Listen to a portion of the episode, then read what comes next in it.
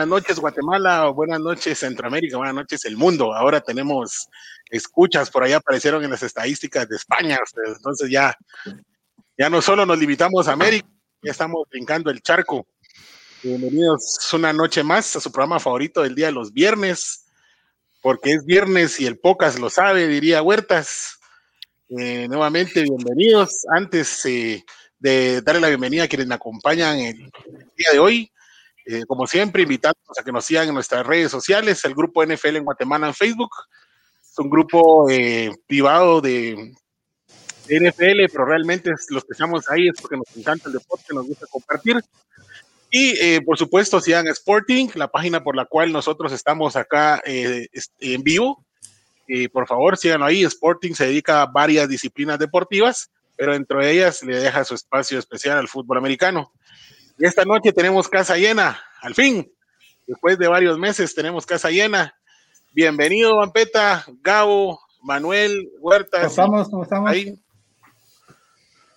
Eh, buenas noches, señores. Eh, ya listos para hablar un poco más de, de lo que sigue la agencia libre esta semana, y los Pro Days, algunos movimientos del draft interesantes ahí. Espero se la pasen genial con nosotros. Cambios de picks, ¿verdad?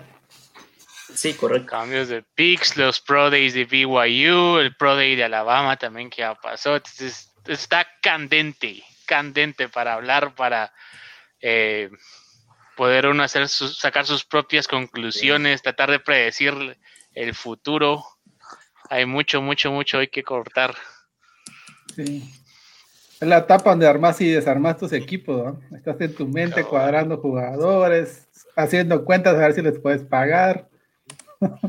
Y uno de fan está tratando de adivinar qué es lo que va a hacer los GMs y los head coaches de cada equipo, tratando de que logren firmar alguna tu fantasía NFL, NFLera en tu cabeza. Entonces está, está bien chilero. y, lo bonito de todo esto es que puedes aprender dos perspectivas. La perspectiva de un fan versus la perspectiva de un general manager y un coach que son totalmente diferentes, muchachos. Como Jet fan, se los aseguro. Tal vez ahí me, dejan dar una pequeña introducción en este tema, solo para la gente que nos está escuchando y que no conoce cómo funciona la liga de la NFL. Adelante. Y para ponérselas un poquito más en, en, contexto, para que sea un poco más entendible, es que la NFL como tal es, es una entidad privada, es una, es una compañía, si lo quieren decir así, con 32 socios. ¿sí? Entonces, cada socio posee una acción y entre ellos se divide el capital de todo lo que la liga produce. Entonces, esta etapa, eh, al final, pues es una etapa, al final es un tema empresarial, ¿verdad? Si lo quieren ver de esa manera, las dos grandes rasgos de los equipos es a nivel empresarial y a nivel eh, de jugadores y a nivel de equipo. Y esta es la época del año donde se miran los movimientos empresariales, donde se arman, se desarman, se contratan, que también es muy, es muy interesante, ¿verdad? No, no ver el deporte por el tema deportivo también, sino verlo desde arriba, ¿verdad? De cómo se, se hace la, la, jugada. Y lo interesante de esto es que todos los equipos tienen las mismas posibilidades, ¿verdad? Eso es lo, lo apasionante de la liga, de que todos eh, tienen las mismas capacidades, el mismo dinero.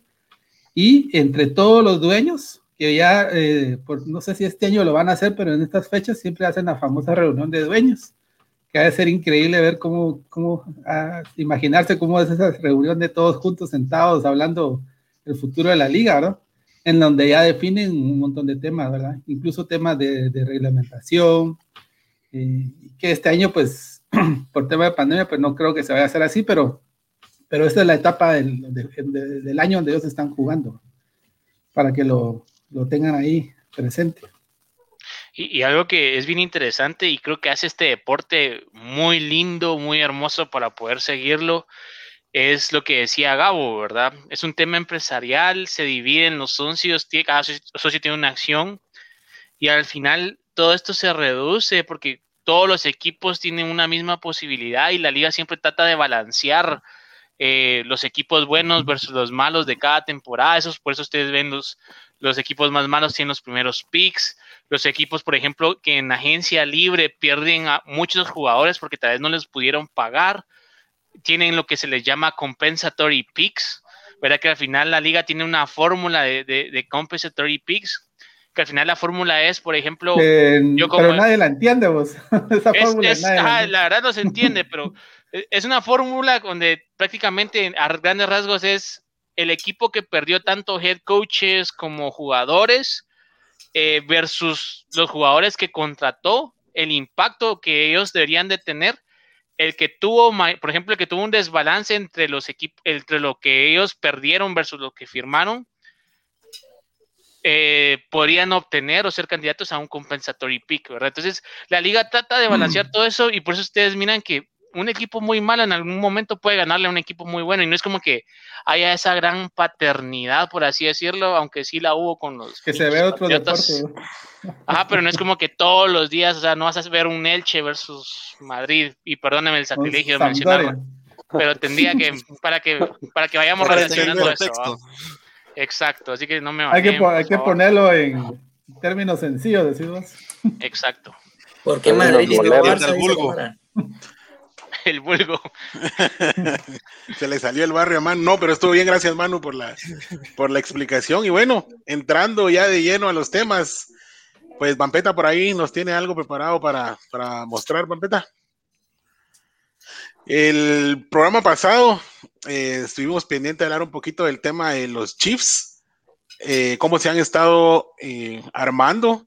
Pues al final, ustedes recuerdan que recién aseguraron a Marcus Robinson, Creo que es un receptor bastante decente que es muy utilizado dentro del esquema del equipo. Ya habíamos hablado de la llegada de Joe Tooney, compensando un poco la baja de, sus dos linieros, de Schwartz y de Eric Fisher. Eh, llega Blake Bell. Blake Bell, pues llega de Dallas para competir por ser el segundo o quedarse con el tercer puesto de Tyren. Ya sabemos que no hay discusión sobre la titularidad de Travis Kelsey en, en ese equipo.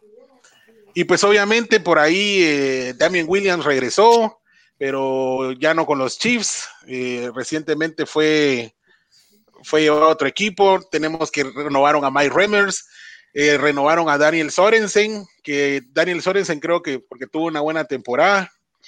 Siguen con Taco Charlton, que es un muerto viviente que por ahí sigue, pero al menos se ha desempeñado mejor en Kansas que lo que fue en Dallas. Pero sigue sin ser alguien espectacular para hacer un picuno. Entonces, eh, Vampeta tenía ahí algunas inquietudes que contarnos acerca de la agencia libre de, Kansas. Eh, sí, la verdad vos que, que hablar de los Chiefs es hablar de, su línea ofensiva, básicamente, porque eh, hicieron algunos cambios importantes en su línea ofensiva. Eh, ya vimos lo que les pasó en, el, en este Super Bowl que acaba de pasar, ¿verdad? Todo, todas las todo lo que corrió Pat Mahomes por no tener una línea ofensiva titular. Y luego viene la baja de Eric Fisher, que, es una primera selección global en 2013. Y, lo de Mitchell Schwartz, ¿verdad? Que eran dos pilares en básicamente de tackles ahí en la línea ofensiva. Entonces, como que nos quedamos, ¿qué va a pasar con esa línea ofensiva si se van dos de los pilares más importantes? pero viene, vienen las contrataciones, ¿verdad? Yo creo que ahí acertó el CEO de, los Chiefs y junto con Andy Reid, porque vienen y, y contratan a Joey Tuney, ¿verdad? Que es un, que es un guardia, eh, ya sabemos que, que viene de ganar dos Super Bowls con, con los Patriotas, ¿verdad? Entonces, eh, creo que ahí es acertada esa contratación de, de Joey Tuney Luego hay algo muy interesante, eh, contratan también a Kyle Long.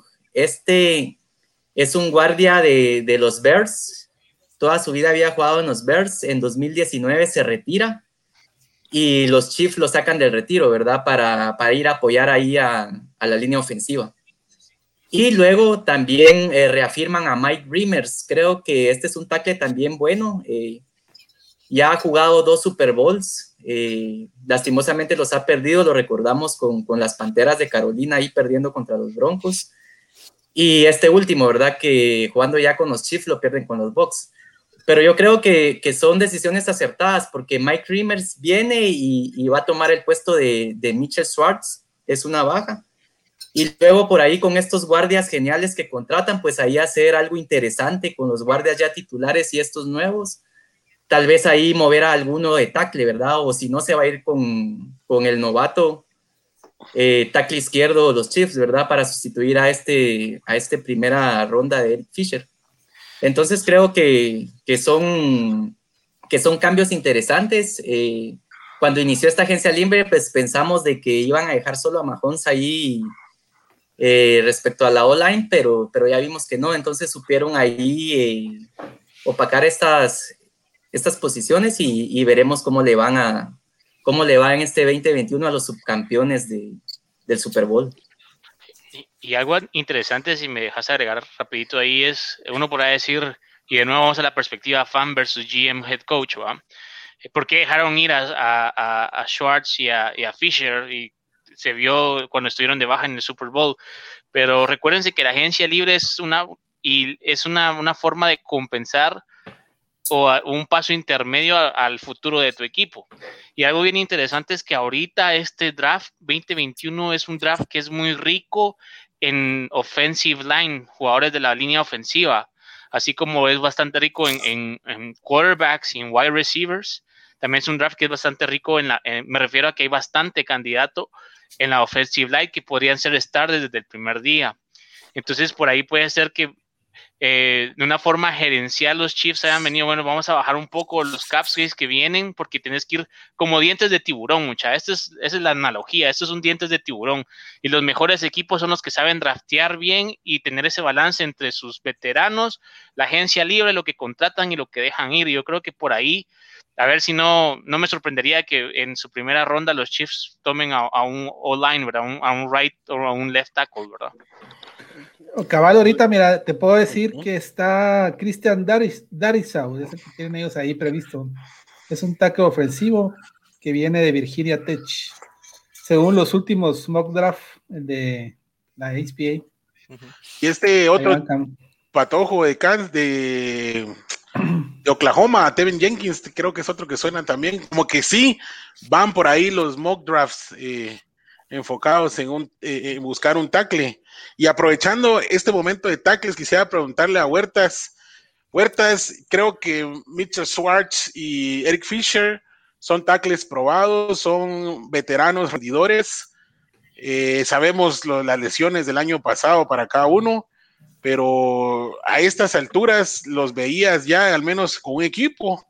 ¿O crees que están bien en el tiempo? ¿Todavía hay tiempo suficiente para que puedan encajar en algún momento eh, en alguna posición de algún equipo que los pueda necesitar? Bueno, eh, realmente por la calidad que estos offense tackling han demostrado durante su carrera, pues esperábamos que ya para estas fechas ya estuviesen colocados en algún equipo, hágase Cincinnati Bengals, Jacksonville Jaguars, que son equipos que requieren fortalecer su línea ofensiva. Más la situación yo creo que está corriendo por el temor que están teniendo los equipos de, de ese tipo de corte que, existió en Kansas City. O sea, realmente Kansas City vino y desechó a, a sus mejores piezas en lo que es la línea ofensiva. O sea, literalmente recuerden de que cuánto cuánta presión tenía Mahomes cuando estaban estos dos tipos dentro de la línea, o sea, casi intocable. Recordemos de que ellos cubren la parte más lejana de por donde pueden ingresar los defensivos. Entonces yo creo que muchos de los equipos están viendo ese tema, quisieran saber realmente con, en qué condiciones están para regresar, como para poder invertir en ellos y también eso eh, está haciendo que pierdan valor dentro del mercado Posiblemente algún equipo que esté interesado en ellos está esperando a que siga corriendo el tiempo. Pero uno de los factores a que estos dos jugadores aún no tengan un nuevo equipo es del que ya mencionaba Manuel. O sea, estamos teniendo un draft muy rico en línea ofensiva y los equipos pues estarán esperando que transcurra abril para tomar esa decisión. Ya los equipos que no puedan obtener algún línea ofensiva que pueda iniciar desde la primera semana, pues estarán corriendo a buscar a Schwartz y a Fisher, para poderlos contratar realmente. O sea, es, este movimiento, es este juego de ajedrez que se da dentro, desde la gerencia y desde los head coach para saber qué piezas tomar y cómo irlos incorporando dentro de tu plan de juego. Yo creo que van a esperar a ver eh, todas las sesiones de cada una de las universidades para ir escogiendo y ver también las posibilidades que tienen. ¿va? Recordemos de que hoy se dio un gran movimiento dentro del tema ya draft, porque los equipos ya están enfocados en draft y algo están viendo dentro de los jugadores, va. Y, ese movimiento, lo, bonito es que te empieza a dar como una previsión de lo que va a ser este draft, ¿verdad? Eh, porque este movimiento a tener un... Dale, Beto. Este, no sé si Wampeta mencionó que Lauren Duvernay Tardif es un guardia que se tomó el año por el COVID. Recordemos que él es médico de profesión. Se dedicó a cubrir. Entonces regresa un guardia más para Kansas este año. Y, otra cosa creo que lo que ha pasado es que ha, venido una necesidad mayor en este, en este free agency de los equipos de, los interior linemen, ¿verdad? Que son los guardias, más que los tackles, ¿verdad? Entonces creo que también eso, el mercado, si ustedes se fijan, Brandon Sheriff, Joe Tooney, ¿verdad? que eran los, los tops, ya, ya tienen un centro también, ya, ya, ya firmaron. Entonces creo que ha habido más necesidad en el interior de la línea más que la parte de los tackles. Yo, yo tengo una duda eh, para ustedes que, tienen experiencia jugando fútbol americano. Eh, ¿Qué tanta diferencia es hay entre jugar de guardia y tackle? O sea, ¿hay mucha o, es, muy poca? Muchísima, por los pass rushers, me imagino, ¿verdad? Es bastante. Sí, y es que principalmente cuando enfrentas a los pass rush, recuerden que son los jugadores más veloces, o se espera que sean los de mayor velocidad con fuerza y ese tema de agilidad de poder movilizarse de forma horizontal para poder ganarle ese paso al tackle Por eso, ofensivo. Yo, y esto sale porque veo que los Chiefs eh, han contratado a buenos guardias. Lo que decía Roberto ahí que acotó sobre, sobre este jugador que, que va a estar disponible para este año y se le van dos tackles claves, ¿verdad? Entonces solo han sustituido a Schwartz con, con Rimmer, pero ¿qué va a pasar con, con la parte izquierda del de los tackles de, los Kansas City Chiefs? Porque ahí hay que sustituir a Eric Fisher, ¿verdad? Entonces me imagino pues. que por ahí podrían poner a un guardia, pero por lo que veo sí está difícil la situación. Y algo interesante es que los tackles, para, un poquito, para la pregunta que hiciste, es, los tackles son una combinación muy extraña, porque es una combinación entre tamaño, fuerza y agilidad, como decía, rapidez. Porque como decía Huerta, se tiene que enfrentar a los, exacto, a los pass rushes, mientras que un centro y un guardia se enfrentan a los nose tackles, a lo que es a la, parte central de la DL, ¿verdad? los más pesados. Exacto. y por ejemplo, y recordemos que de... la, línea ofensiva, eh, la línea ofensiva, eh, los tackles normalmente son los más altos de, de la línea por esa misma combinación de, fuerza y de tamaño, porque también tienen que cubrir demasiado espacio a la hora que recorren, ya sea dependiendo de la posición que están. Si es el derecho, ese, recorrido que hace hacia su derecha para ir formando esa U que podemos, que se ve a la que le llaman la bolsa de protección. Entonces, esa velocidad y poder alargar con tus propios brazos para impulsar, intentar detener o impulsar hacia hacia afuera al pass rush, realmente es una combinación, como decía Manuel, muy especial que debe tener los jugadores y posiblemente en Kansas City están pensando eh, cubrir el lado ciego con un con un novato, con de esos novatos que te va a venir a dar desde el primer juego. Yo tengo ahí una preguntita. Gracias. Antes de pasar al siguiente tema. Ah, dale. ¿Me escuchas ahí? dale, dale, por favor. Sí, solo aprovechando que está aquí Manu el día de hoy, yo sí quisiera que nos comentara cómo ve el tema de la agencia libre de, los Jets y cómo ve el tema ahora del, movimiento en el draft, ¿verdad? Que es un equipo muy interesante de ver los Jets porque tienen mucho capital este año. ¿Cómo lo miras? espérate, eh, quiero, hacer una pausa, quiero hacer una pausa, espérame. Tengo, un, tengo un preparado para Manuel eso, ajá. Después de esto, Cavani ah, va a arrancar con Manuel y los Jets. Después de los ah, Después del solo queríamos ver ahí cómo está con los pues. Facebook user. Les, les comenté acá que Ah, es, cuando están comentando desde el grupo. Sí, ese es chino. Cuando están comentando desde el grupo. Para ser dueño de equipo de la NFL, dice la persona que posee el equipo debe valer, debe de valer él, no sus empresas. Tiene que valer por al menos un mil millones de dólares. Es correcto, Eliseo Vicente, me llegas muchas. Saludos, Eliseo. Te agradecemos la sintonía. Buenas noches, jóvenes. Están desde el grupo. Eh, no he visto qué es lo que está pasando con el StreamYard últimamente. Eh, Penny Sewell, me imagino que es por el tema de cuando hablamos de los movimientos que se estaban dando ahorita. Y creo que muchos van por Penny. Eh, Mili nos saluda, dice, mis Chess van a sufrir si no le meten la defensa, siempre lo he dicho. Pues sin gran defensa han llegado a dos Super Bowl seguidos, entonces...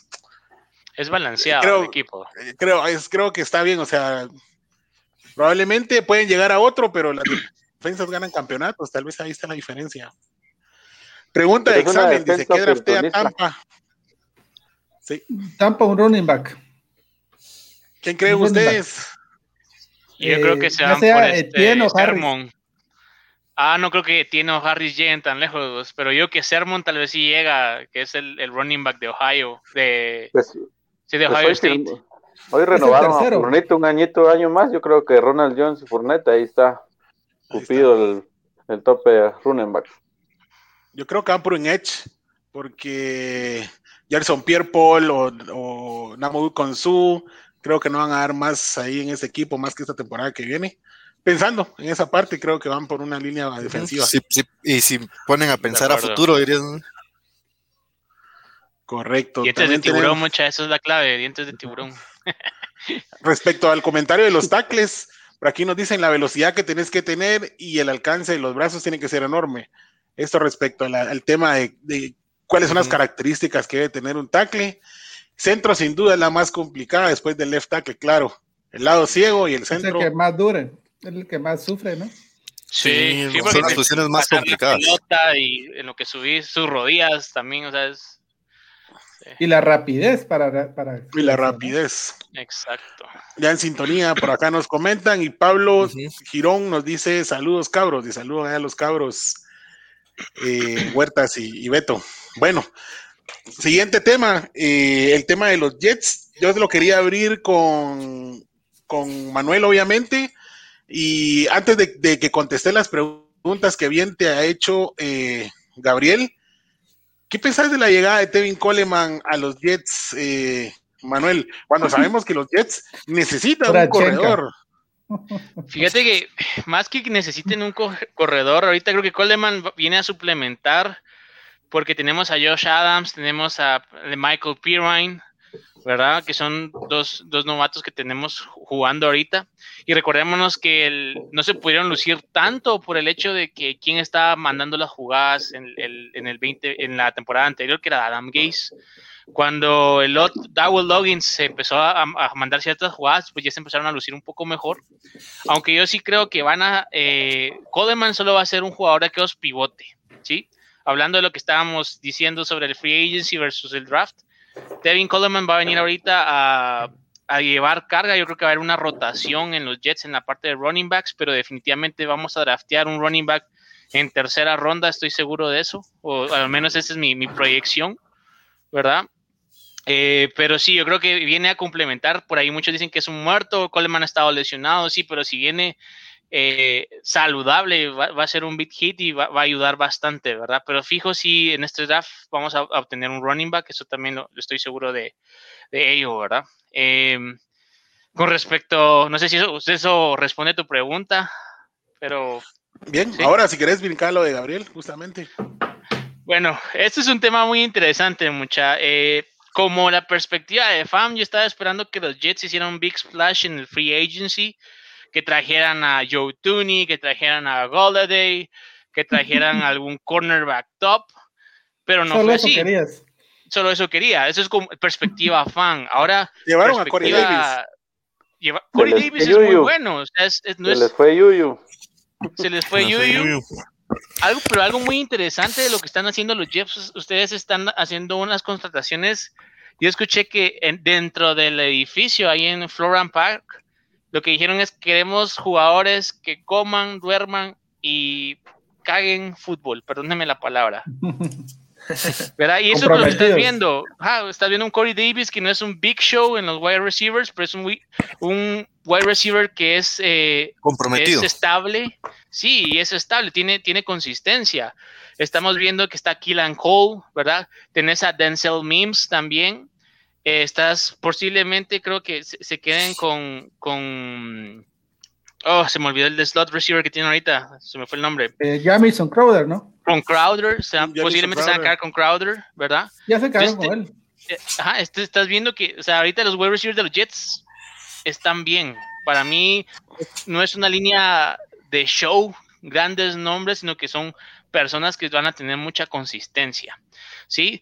En la parte de la defensiva fue algo que más ahorita reforzaron en este free agency es porque agregaron a Carlos Lawson, que es un edge rusher, que es uno de los top edge rusher eh, que había en esta free agency, y eso es algo que los Jets no habían tenido en años ustedes. Los Jets están sufriendo un cambio, que están cambiando un esquema de la defensiva de un 3-4 a un 4-3, con este Robert Sala y su nuevo coordinador defensivo, que es algo que eso lleva de años, y nunca habíamos tenido un edge rusher así top. La verdad, eso lo hemos pasado en drafts y drafts y, ha sido para mí uno de los dolores más grandes que he podido tener como fan, ¿verdad? Y agregaron a otro Edge Rusher veterano que también este va a servir como, como un pivote a, lo que yo veo. Agregaron a Sheldon Rankins, que es un DL, que va a venir y va, a tener una rotación con Quinn Williams, que viene para arriba, con Foley Fatukasi, que es un jugador que también viene para arriba. Está John Franklin Myers y agregas ahora Rankins que Rankings lo que es, si se mantiene saludable, va a ser el robo, creo yo, del free agency. Ah. Y esa ofensiva y esa rotación va a ser una grosería. Esto tal vez va a compensar un poquito la parte de los cornerbacks que ahorita no hemos afirmado, porque es lo más débil que tiene esta defensa de los Jets. Vamos a ver si de repente firmamos a un Sherman, a un veterano, o bien drafteamos, que fijo te va a draftear un cornerback. Pero estás viendo que ese, ese pass rush que va a tener los Jets para mí ahorita pinta que va a ser una grosería. Eh, logramos eh, hacer un franchise tag para Marcus May, gracias a Dios no se fue, y yo creo que ese franchise tag es el, el mejor deal para los dos. ¿Por qué? Porque ahorita con un, un, free, un cap space limitado, Marcus May si va fuera de la agencia libre no va a poder obtener algo que él necesite. Y los Jets obviamente no quisieran darle bastante plata porque hay un cap space limitado. En cambio, ahorita va a tener un promedio de alrededor de 11 millones de dólares eh, con este franchise tag que funciona, que un franchise tag funciona rapidito así, que se obtiene promedio de los cinco mejores contratos de una posición, ¿sí? Entonces, este promedio de los cinco mejores contratos, eh, cuando vos eh, haces el tag a un jugador, va a ser el sueldo que le vas a dar, ¿verdad? Entonces, tampoco le fue mal. O sea, un, un safety que gane 11 millones está re bien. ¿verdad? Y yo creo que ahorita, por los movimientos que se han dado, los Jets van a ir por eh, Zach Wilson. O sea, eh, los Eagles intentaron hacer el trade, pero ellos querían hacer el trade y subir sí y solo sí. Zach Wilson está disponible. Recordemos que hay conexión entre Joe Douglas y los Eagles. Y por ahí le, haber dicho, eh, no, mira, vos disculpa, pero eh, quiero hacer el trade, pero va a estar disponible Wilson. Joe Douglas puede decirle como son cuates, no creo vos. Tal vez si hubieran sido los Patriotas le dice que sí, ahí le mete la guadañazo. Pero no, ¿verdad? Pero sí, lo que vimos hoy, para mí ahorita los Jets van a... Hay pacto de caballeros, de ese por ahí entre los amigos. Exacto. Y fijo, vamos a ir por un, por un guardia. O sea, Tuni no lo firmamos y es, era imposible la cantidad de dinero que le dieron a Tuni en Kansas City, el subcampeón. ¿Se imaginan cuánto más le hubiera pedido para los Jets? Sí, Había sido, sabiendo lo que tienen. Sí, o sea. Es la misma división. Entonces sí, hubiera sido imposible. sabiendo que puede ir a morir su carrera ahí, entonces. Y eso es lo que va a ser la perspectiva de, de, de, gerencia. No vamos a meter toda la plata. Este draft que viene, viene rico en lo que es eh, O-lines. Y si Tuni, que era el jugador que uno quería para guardia, se fue para los Chiefs con un contratazo, ¿cómo iba a jugar con el, peor, el segundo peor equipo de la 2020, de la temporada anterior? Entonces creo que por ahí vamos. Eh, pero ese es mi, tema con los Jets. Eh, van a draftear online un guardia posiblemente. Los tackles estamos muy bien, el centro está muy bien. Los guardias son la parte más débil de la O-line. Wide receivers estamos bien. Running backs van a draftear uno cornerbacks van a draftear, ¿verdad? Y por ahí van a, pueden que drafteen a un, a un edge rush. Y los linebackers que se agregaron también, esperemos que Mosley regrese bien después de dos años de no haber jugado nada. Pero yo creo que vamos bien. Los Jets están haciendo eh, esa filosofía de voy despacio porque voy deprisa. Anteriormente los Jets hicieron grandes contratos y miren, hubieron varias temporadas donde los Jets fueron el que mayor el, equipo que mayor plata dio en free agency cuando hicieron los contratos de Bell, cuando hicieron los contratos de, de este cornerback, se me olvidó ahorita el nombre, que solo fue a sentarse a los Jets, eh, oh, que venía de los Rams. Eh, pero, que han habido muchos malos ahí. Han habido tantos malos. Sí, pero en teoría era un, cornerback top, ¿verdad? Truman Johnson. Truman Johnson. Johnson. Sí, y puede ser malo, o sea, eso te da cuenta que los big splashes no son generalmente señal de que tu GM está haciendo bien las cosas.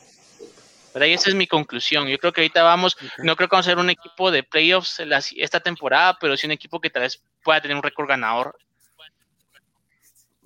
Ok.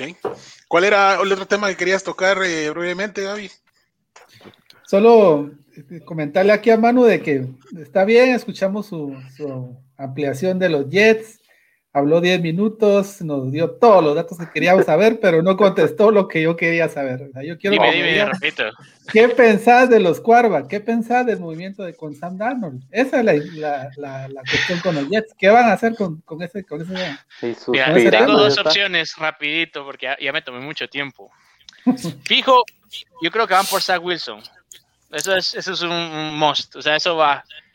Una opción es que se queden con Darnold un año más, porque su fifth year option no es tan cara como la se previó. Y se sienten a Zach Wilson para que aprenda la ofensiva, ¿verdad? Y se queden con Darnold porque va, a costar alrededor de 18 millones. ¿sí? Y la segunda opción es que hagan un trade. Ahorita ya sabemos que los Niners van por quarterback, no vas a hacer un trade así. Entonces, los Niners eran un, los, los Niners eran un equipo que que apuntaba para, para un trade con, con, con, Darnold, al igual que Broncos, al igual que Panthers. Los Niners ya lo descartamos. Por ahí podría ser Broncos, por ahí podría ser los Panthers, o por ahí podría ser los Steelers. Pero los Steelers, recordemos que ya contrataron a Dwayne Haskins. Y Darnold, yo creo que es, es mega estrella. Sí, se mete su bien a las dos semanas. Algo importante con Darnold rapidito es que es joven ustedes. Es su tercera temporada, pero él es solo como dos, tres meses mayor que Burrow. O sea, ya tienes un quarterback joven que aún lo puedes rescatar porque la verdad los Jets y Adam Gase se pasearon en él, se pasearon en él. Entonces, él lo que él necesita esto es un equipo donde no vaya a tener presión, donde le aguanten y vuelva a formarse, porque en realidad como prospecto eh, está muy igual a los prospectos de este draft, a excepción de, por ahí de Trevor Lawrence ah, y tal vez Zach Wilson un poquito más, pero yo creo que el mejor camino sería un trade y lo más justo para los dos, tanto como para los Jets como para Darnold. Un trade que le permita a Darnold poder sentarse, poder jugar con menos presión e ir a un esquema donde le permita desarrollarse, porque no tuvo esa oportunidad en los Jets. Para, para concluir el tema de Jets, quiero hacer una pregunta, mano. Ah, dale, no, ya, no, Este, Manu, el tema de Frank Gore, hay que contratarlo, quedan 15 y ahorita le faltan para las 20 mil, para que sea ahí el maestro de todos sus corredores, o ya terminó su ciclo. Al menos en los Jets no lo quiero más. Eh, no es que tengan algo en contra de Frank Gore, pero necesitamos que los running backs jóvenes de los Jets empiecen a tener más acarreos, más snaps ¿verdad? Eh, y yo en realidad espero que Gore, que, lo, que Gore pueda ser un jugador, o si se quedan los Jets, que eso sea una parte de la rotación. Y la verdad espero, la, verdad espero que logre romper esa marca. Para mí el cuate es, es, un maestro docu para los que vieron en Caballeros del Zodiaco, ¿no? Que, el cuate no envejece, pues. Un docu. ¿Verdad? Hoy Manuel viene con sus referencias al todo por todo. Sí, bajamos de nivel, lenguaje de bajo nivel. Toda esa referencia lo apuntó en las tres semanas que no estuvo, lo estuvo apuntando.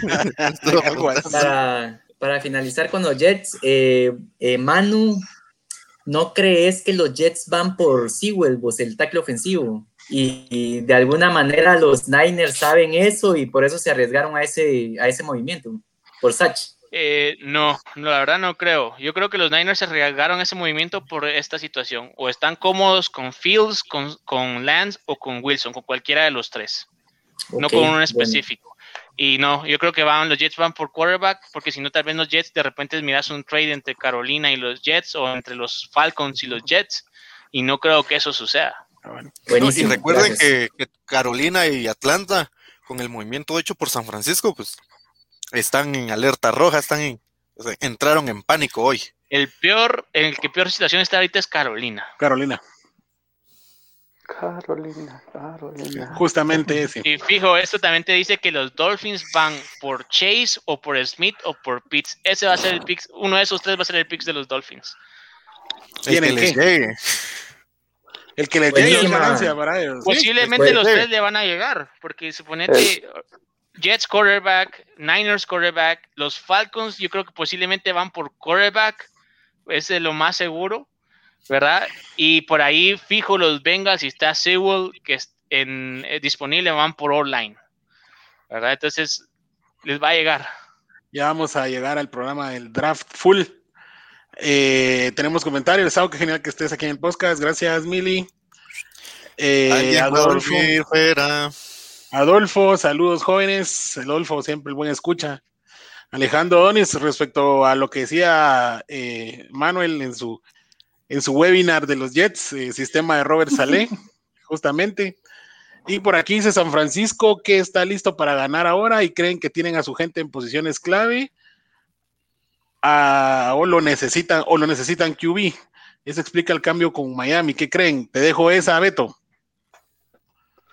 Ay, ay, ay, ay, ya no se sabe, mano. No, ahí yo creo que eh, van por el coreback. yo creo que cuando subís así, es, porque vas por, es porque vas por un coreback yo creo que se la jugaron porque hemos dicho tantos problemas de del señor Garapolo, ¿verdad? Que prácticamente. Señor sólido. Sí, se vendió tan caro y nunca lo demostró. El año que llegaron al Super Bowl, estaba viendo en los playoffs, solo era entregar los balones a los corredores. Así ganó el equipo de San Francisco todos los partidos y a la mera hora le costó y este año, yo creo que este año lo va a jugar, van a ver hasta dónde llega, ¿verdad? Si tiene una mala temporada, pum, meten al otro muchacho, o tal vez la termina, pero el otro año sí ya descartado. Por ahí, por ahí hay otro escenario que ya están planeando algunos genios ahí del internet que Garapolo sea tradeado a New England. Sí, y por ahí hay unas por ahí hay unas estadísticas también que los que se mueven entre el pick 1, 2 y 3 eh, usualmente seleccionan quarterback. Bueno. Ahí está el ejemplo de cuando seleccionaron a Robert Griffin, a Mitch Trubisky, a Carson eh, Wentz, a Wentz, a Jared Goff en el 2016, etcétera, ¿verdad? Entonces, todo apunta a eso. Sí, pero fíjense que en ese tema yo considero que Garoppolo no va a terminar en Nueva Inglaterra y, o sea, acaban de recontratar nuevamente a Cam Newton. Yo creo que eso está más que definido. Y Garópolo, lo más probable en San Francisco va a ser de que le den todavía este año de gracia en lo que el coreback que, que escojan en, en, el tercer pick aprenda el sistema. Yo creo que va más por eso. Y recordemos un movimiento tan agresivo. O sea, realmente San Francisco está vendiendo, ahí se entregó su futuro en el tema de, de escoger jugadores de mucha calidad. Vemos que está dando el pick, el, su primera ronda de este año, la del 2022-2023, y una tercera ronda. Es porque consideran que Wilson o Lance o hasta el mismo Jones o con el que se sientan cómodo en ese momento es su coreback franquicia y como menciona, mencionaba ahí el amigo Carlos Victoria, sienten que están a un coreback nuevamente de llegar a, al gran juego y poderlo ganar. Pues, o sea, realmente es demasiado lo que ellos están invirtiendo para poder ascender a este tercer pick. Algo así bien importante de ustedes es Shanahan. Yo creo que está haciendo esto y, lo está haciendo porque quiere la oportunidad de formar a su quarterback. así como lo hizo Belichick con Brady. Eso es lo que le hace falta a Shanahan y yo por eso estoy seguro que va por quarterback y posiblemente se quede Garópolo y van a sentar a este nuevo quarterback en lo que aprende el sistema por un año y después Garópolo se va en el 2022. Yo le apuesto a ese escenario también, que necesitan un talento de quarterback, quieren pensarla como un Mahomes, a sentarlo, estudiar el playbook y Garópolo pues sudar los millones que te pagamos al menos una temporada y veamos a dónde llegamos. Lo bueno es que ya su defensa va a estar bastante saneada. Respecto a siempre en la agencia libre, hay varios movimientos que han ocurrido en los últimos días. Voy a mencionar varios y me voy a detener en uno en específico. Eh, Adam Humphries pues llega a Washington. Eh, le quitaron a, a los a Tennessee, Tennessee perdió a John Smith, eh, perdió a Corey Davis y pues ahora Adam Humphries. Eh, Matt Breida llega por un año a Buffalo, procedente de Miami. Esto se me hace un movimiento muy interesante en algún momento de, de Buffalo. Si Breida levanta un poquito su nivel, creo que podría aportarles. El, juego de Buffalo terrestre es Josh Allen, entonces necesita un poquito de ayuda ahí. Carlos Dunlap se queda en Seattle, movimiento inteligente por parte de Seattle retenerlo. Eh, Watkins a Baltimore, eh, la pregunta del millón es quién le va a mandar pases, diría Huertas. Y la que recibimos. de práctica. Y la que recibimos hoy, sí, justamente. Leonard Fournette firma por un año por cuatro millones, pues va a estar de regreso junto a Brady y compañía. Fournette cerró mejor de lo que inició el año, por obvias razones. Y pues así Tampa se confirman sus 22 titulares en defensa y en ofensiva que continúan. Entonces, Gabriel, eh, serán que la confirmación de todos estos jugadores que podían tener disponibles, ya hablamos de Gronk, lo de Goodwin con el tag, eh, Sukop, Su aceptó su contrato por 9 millones. Eh, es este parte, esta parte, está Brady haciendo su magia aquí de retener y decirles, mucha, podemos ganar, ya ganamos, vamos por otro, vamos por otro, y todos le compran obviamente la historia a Tom Brady. Pues mira, acabalo hoy lo que decíamos, ¿verdad? De los 22 titulares o que jugaron más el año pasado, los 22 ya están fijos para trabajar el próximo año. Solo queda Antonio Brown, que al final de la temporada pues sí jugó bastante, ¿verdad? Recordemos que él estuvo parado ocho juegos, pero seguramente va a firmar también. Entonces, eh, y, es más, yo creo que a este equipo va a llegar algún, alguno que otro eh, veterano que quiera ganar un anillo ya vimos lo que hizo Tom Brady y, a mí no, no me queda duda realmente. Ya si lo miramos fríamente, esa división sin, sin el tema de los Saints, que el próximo año no creo que vayan a dar mucha lucha, ya, ya es fija para los Buccaneers. Fijo van a llegar a la postemporada y ya en postemporada pues ya sabemos lo que hace Tom Brady. Entonces eh, es el equipo a vencer y ya no se puede decir nada contra Tom Brady. Ahí sí que ya lo demostró y yo ya no me animo a apostar en contra de él. No sé ustedes qué piensan. complicado. complicadísimo. es que, es que, es que este, este, señor cayó bocas, el, el, señor vino a caer bocas. Ya hemos hablado bastante de ese tema y quisiera aprovechar un poquito con Huertas y tocarle sus Ravens de toda la vida. Eh, Huertas, Nadie quiere ningún receptor elite. Quiso ir con, con la mar. Porque es algo que ese talento generacional no me le ponen receptores. es algo que he mencionado mucho en el grupo de WhatsApp como en el de Facebook. Todos sabemos, hasta quienes no tienen el, el expertise de este deporte, de este bello deporte, que Lamar Jackson es un running back que sabe lanzar. Y quienes no los y quienes no han entendido eso simplemente es la administración de Baltimore sabe lanzar. coach. O sea, es un running back que te lanza, pues lastimosamente eh, el plan de juego y lo hemos mencionado tanto en este programa es de que el objetivo de, de Baltimore a la ofensiva es correr en primera instancia, en segunda correr, en tercera correr, en cuarta correr, y si ya no tienen más opciones, volver a correr. Realmente los receptores se han dado cuenta y hoy podemos estar viendo ese ejemplo en esta agencia libre, que existiendo muy buen material de, receptores en esta agencia libre, pues ninguno deseó ir a Baltimore. Todos estaban despreciando hasta el día de hoy que Watkins dijo, me animo. Y como alguien mencionaba, va a correr 100, es un tipo que te corre 100 metros planos al nivel de Usain Bolt para ir a recibir ladrillazos de parte de, de Lamar Jackson.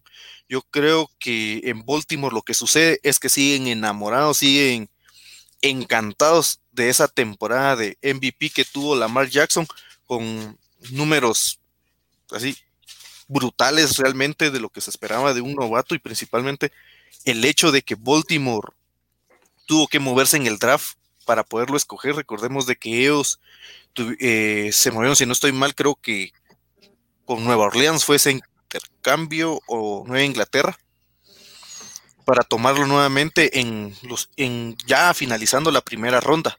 Y es que esperaban recibir bastante de él. Cuando llega a, a MVP es la imagen a pesar de que Baltimore hoy por hoy simplemente es un relleno en playoffs. Lo han demostrado durante dos años. Juegan y simplemente a caer o sea a playoffs han competido muy bien en la división norte, pero se les están acabando las ideas. Ya toda la NFL se dio cuenta que juegan el tema del mariscal de doble amenaza, pues ya quemaron ese chiste. Y recordemos que los jugadores eh, con mayor talento que van a agencia libre, pues lo que buscan es llegar a un equipo, no únicamente que tengan la solvencia económica para contratarlos con, con tener un contrato honoroso, sino que también la posibilidad de oneroso, sino que la posibilidad de llegar siquiera a ser un Green Bay Packers y llegar a una final de conferencia. O sea, tiene esa posibilidad de estar cerca de jugar el, el gran juego y qué mejor que ganarlo. Y hoy por hoy Baltimore no representa eso para la NFL, para ningún jugador. Y tenemos este resultado. Nadie quiere ir a recibir pases a Baltimore los jugadores. no hay pases. No hay pases, son inexistentes. Y otra cosa, vas a ir como receptor, o sea, ir a bloquear. Realmente en Baltimore están buscando jugadores para ser receptores, tipo Haynes Ward, que para mí es uno de los mejores receptores que he visto, que sabe, que sabía bloquear y que realmente intimidaba a la defensa, o sea, hacía lo, el trabajo opuesto a lo que un defensivo hacía y, no tenemos esos jugadores, esos receptores son muy pocos. Y en esta agencia libre, pues no existieron los más talentosos, con mejor, eh, que saben hacer sus rutas, con eh, manos seguras, ágiles, pues no quisieron ir a Baltimore. Y esa es una señal que, tiene que, que tienen que entender y saber traducir y comprender en Baltimore si realmente quieren competir en los siguientes años, porque ahí viene Cleveland muy bien armado, Pittsburgh siempre se mantiene en competencia. Y quién quita que Cincinnati tenga un par de años de lucidez y veamos a un Baltimore en el sótano de esa división. Gracias, Huertas. Beto, si te dijeran, eh, si vos fueras el general manager de los Ravens y ya tenés que firmar a Lamar, ¿le daría su contrato? Ya viene este año que entra, ¿verdad? Este, mm, pensando si le van a dar, ¿verdad? Pero desde mucho tiempo ya lo he dicho que para mí ese pobre muchacho sí que se dedique a ser corredor mejor. Y con eso ya creo que de mí han escuchado demasiado de Lamar Jackson a lo largo de la temporada. Excelente, gracias. No más eh, palabras. Sí, vamos a ir rápidamente con un par de comentarios que tenemos. Dice, eso fue cuando estaban hablando de Miami. Miami tiene la mejor front office en la NFL ahorita. Y si son referencias, Tom Flores, Shaka de Virgo, el caballero más cercano al gran maestro Belichick. Por cierto. que se entienden las referencias. Miami ha estado robando últimamente, pero grotesco. Yo creo que están haciendo un excelente trabajo. La de la pequeña están haciendo. ¿Qué negocio, Jeremy Tonsil, ustedes? ¿Qué negocio? Lo convirtieron en cuatro first rounds, ese, ese, ese trade. Respondiendo ahí a la referencia, la chucha es como el Real Madrid, la chucha Brady, según Willy. Ahí nos manda unos emojis. y por último, también dice, Lamar es corredor antes que ser eh, QB. Rob dijo lo que quería decir. Muy bien. Ahora le lee los pensamientos, Rob también. Muy bien. Esa conexión ahí. Otro, otro, de los, otro de los movimientos. eh, Dory Jackson llega a tenis, llega de Tennessee hacia los Giants. Creo que es una buena adición en la profunda para los Giants, lamentablemente. Eh, Mike Davis llega a Atlanta. Eh, un movimiento para mí bastante acertado. Eh, a mi gusto, porque Davis tuvo quizás su mejor año eh, el recién terminado sosteniendo todo el juego terrestre de Carolina durante la ausencia de, McCaffrey.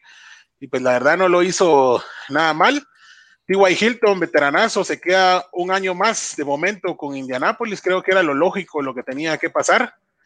Y por ahí eh, tenemos un tema para el amigo Vampeta.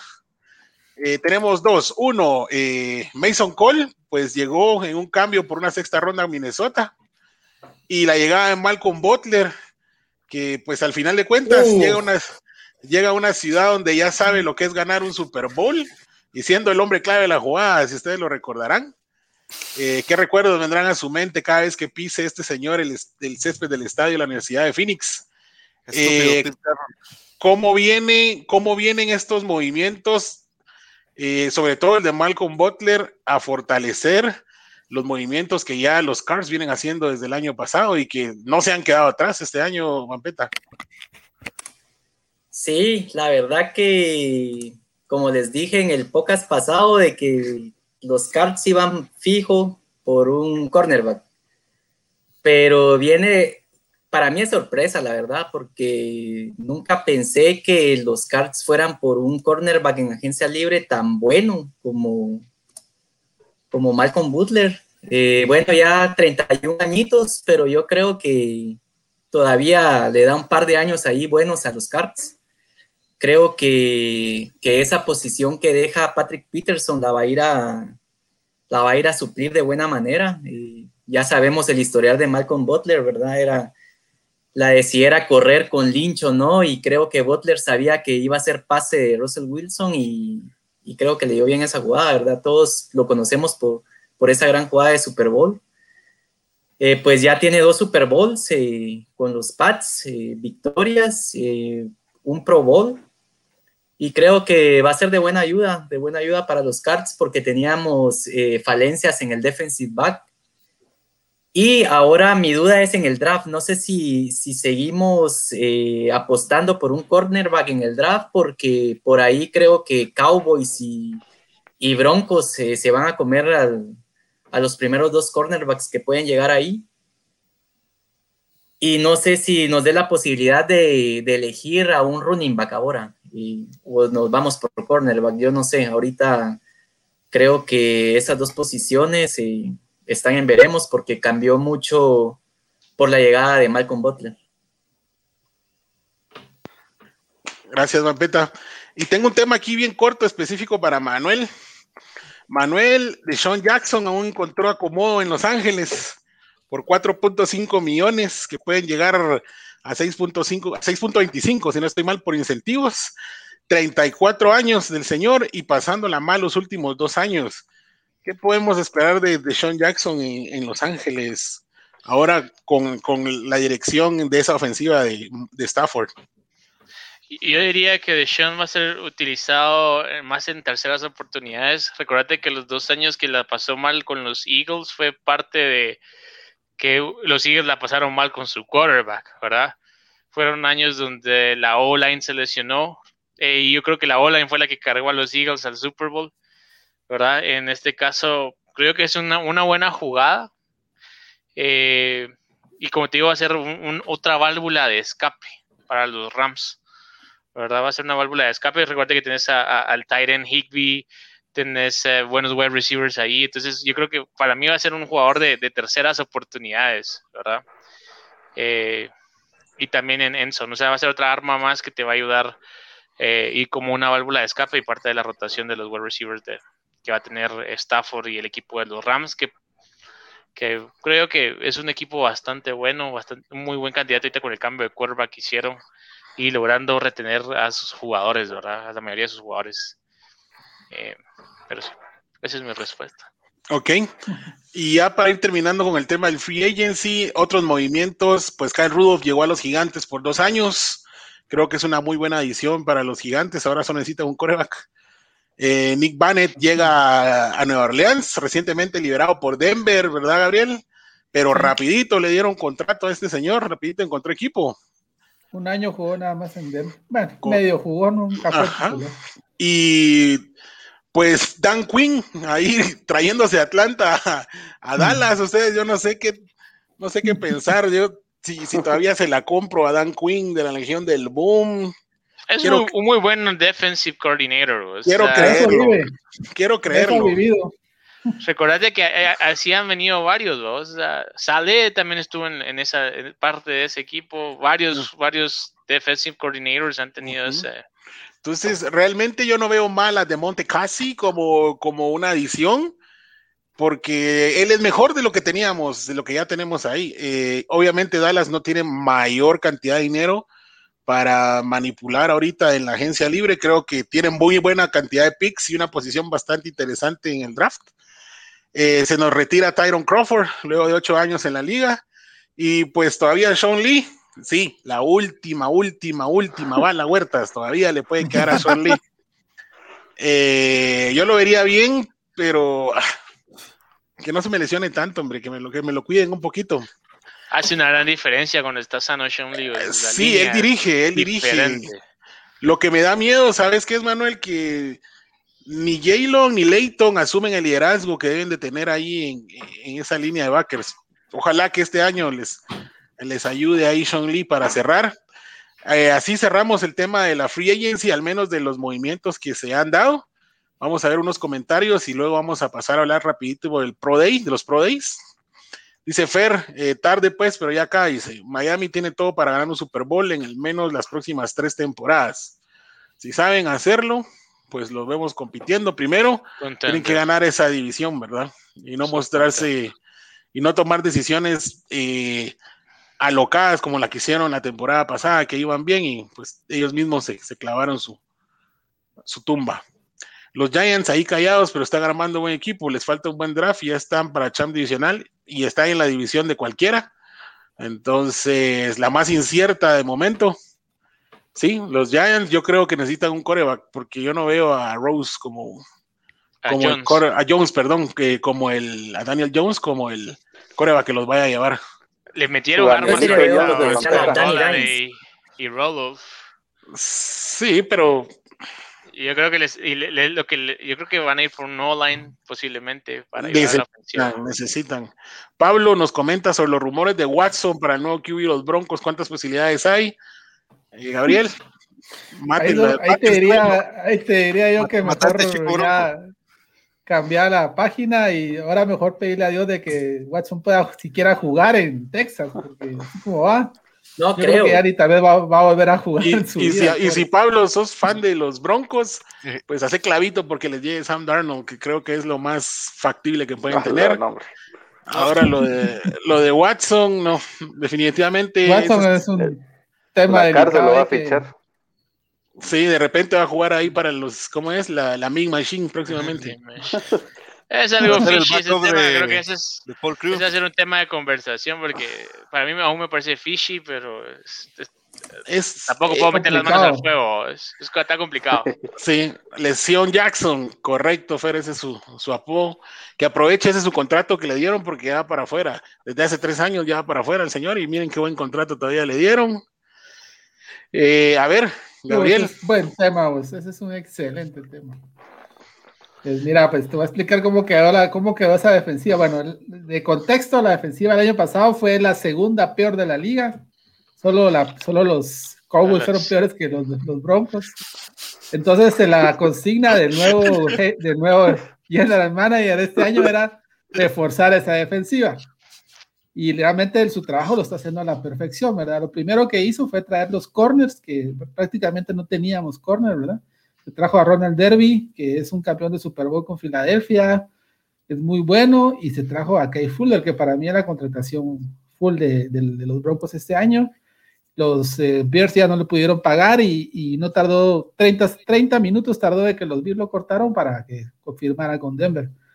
De ahí los safeties también son buenas, regresaron, o sea, Karim Jackson se había ido, pero al final lo, lo recontrataron y a Justin Simon por fin le dieron su contrato que anduvo buscando y es uno de los mejores pagados, pero igual es uno de los mejores en la liga. Tenemos a, los dos eh, pass rusher, ¿verdad? Que Riley Shoup, que estaba jugando muy bien, lastimosamente nunca han podido jugar juntos con Von Miller. Eh, si se logra este año que los dos jueguen alineados al mismo tiempo, pues yo creo que vamos a estar entre la top 5 de las defensas de este año.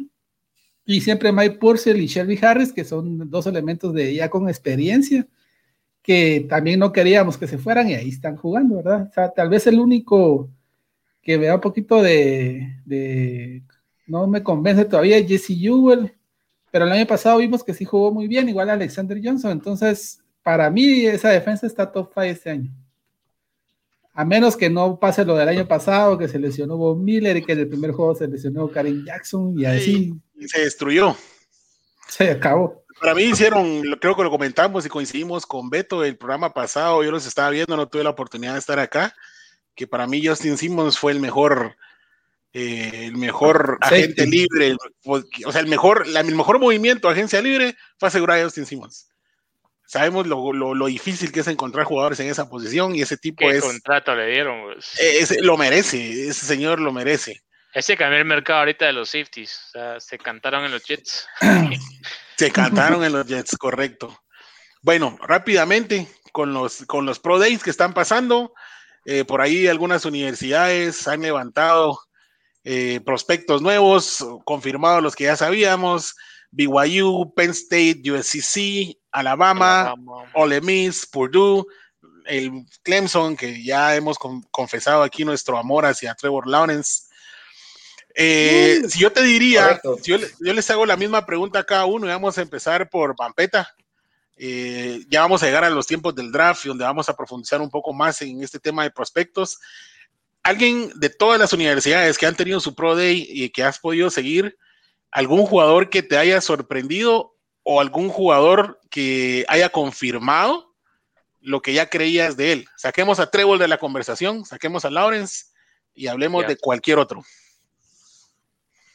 Eh, fíjate que yo estuve siguiendo el Pro Day de Alabama. Y el que me impresionó fue Mac Jones, porque fíjate que he seguido muchas redes de, de, los Patriotas y como que por ahí puede ir el pick de los Pats por Mac Jones, no sé si porque tiene algo parecido a Brady. Sabemos que Mac Jones viene de, de ganar el campeonato nacional es un quarterback que se maneja bien en la bolsa de protección, eh, sistema Belichick, ¿verdad? Eh, play action, pases pantalla, eh, necesita una buena OL. Pero sí, me impresionó porque suponete las 40 yardas las corrió .3 segundos menos que Patrick Surtain, que es el cornerback elite de Alabama. Entonces no está tan lejos de de esa velocidad, ¿verdad? Y sabemos de que un cornerback tiene que ser veloz. Entonces, creo que, hizo buen Pro Day. Y lo que me quedó la duda, y ustedes que, son expertos en, eso, es por qué el, el Heisman de Bonta Smith no quiso, no quiso participar. Eh, no dio razones, eh, al igual que Najee Harris, que es uno de los running back eh, que está he drafteado, bueno, que en, los mock draft profesionales está como que en el top 20, ¿verdad? Entonces, eh, yo no entiendo por qué muchos de los tops unos en el draft no, no deciden ir al, al Pro Day de sus equipos, necesitan. Sí, ahí la respuesta que te puedo dar es que, mira, pues solo así rapidito. Lo que sucede es que acuérdate que esos jugadores han estado en, en la universidad y aunque no están generando, eh, en teoría no están ganando dinero, son, no son profesionales, a este punto ya tienen, ya tienen un agente, o sea, ya los, los mejores jugadores ya tienen un agente, ya, hay gente, ya tienen un equipo que los está asesorando. Entonces, en el caso de los Pro Days, o incluso cuando teníamos los famosos, eh, ¿cómo se llamaba la, cuestión que hacían antes? El, Combine. En Combine, eh, había jugadores que no hacían todas las pruebas y es porque en el asesoramiento Acuérdate que aquí lo está viendo todo el mundo, ¿verdad? Y un error, una cosa mínima te puede bajar de un lugar del draft o incluso de ronda en el draft y bajar de ronda, pues ya es un montón de plata. Entonces ya es puro tema de plata, ya es tema de te vamos a dejar hacer lo que mejor te va y lo demás no lo hagas porque es mejor dejar la duda, pero ya, ya en el caso de, de del Heisman, pues, ¿qué más pueden decirlo? Ya fue el Heisman, puedes meterte ahí a ver todo lo que hizo y no, no necesariamente tiene que, que demostrar algo, ¿verdad? Por ahí me, por ahí me imaginé yo que era... También, vos. Podría haber un riesgo de lesión. Ah, ok. por ahí me imaginé yo que era el... Fíjate que como lo mencionaba eh, dentro del draft, recordemos que no es lo mismo estar dentro de los primeros cinco del draft que ser elegido en los últimos cinco de la primera ronda. Y como lo mencionaban, a veces eh, lo que sucede es o una lesión o en el caso del Heisman, que se ha estado conversando mucho de él y que pues muchos se atreven a mencionar de que no va a estar ni dentro del top 10, es de que ese día te, te levantas de malas, te, o el universo conspira de que no te vaya bien ese día y una mala actuación te hace perder muchos puntos. Entonces, preferiblemente es no arriesgarte a eso, no hacer ninguna presentación y que todos se queden con la imagen que tenés previo a ese, a, a cerrar la temporada de la NCAA. Por ejemplo, Trevor, Lawrence no iba. Pues, perdón. Eh, lo que mencionabas, Trevor Lawrence era uno de los que se mencionaba de, que no lo iba a realizar, porque al final no necesitas de que, te lo realice. Eh, por ejemplo, ¿cuántos, y Vampeta, pues, como aficionado, es que has declarado tu amor a Trevor Lawrence, y con qué juego te quedas. Por él. O sea, te quedas, no me voy a negar que te quedas con la final de, del, hace dos años. la NCAA de hace dos años. O sea, te quedas con eso. Por ejemplo, el juego contra Ohio para finalizar en, eh, en el 2018. Y con eso creo que lo llevarías a los Cardinals si tuvieras la oportunidad y algo así repito con Trevor, la única razón por la que él participó, porque había dicho que no iba a participar en Pro Days o, si hubiera Combines, fue porque lo operaron del hombro y fue el hombro que el que no usa para lanzar, pero esa operación empezó a causar mucho ruido, entonces por eso decidieron que iba a participar. Sí, yo, yo, yo, me imaginé algo así. Pero mira, Pampeta, y al revés de eso, mira el caso de, de nuestro amigo de BCU él realmente iba, empezó muy bajo en su lugar y él sí tenía que hacer un Pro Day y mira cómo le fue hoy. Y ahorita ya lo están poniendo para subir, para subir en el rank, si puedes, tienes razón. Wilson, no, BYU. Buenísimo. BYU. El mormón.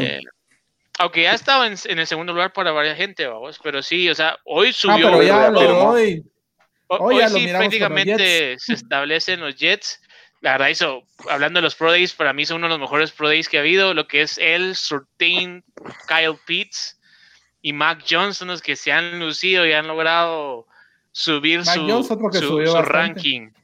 Hay una, hay una prueba de, hay una prueba de pesas que es eh, press bank. Bench press. Bench press. Ah, sí, bench, press. Que lo hacen normalmente los, eh, la línea ofensiva.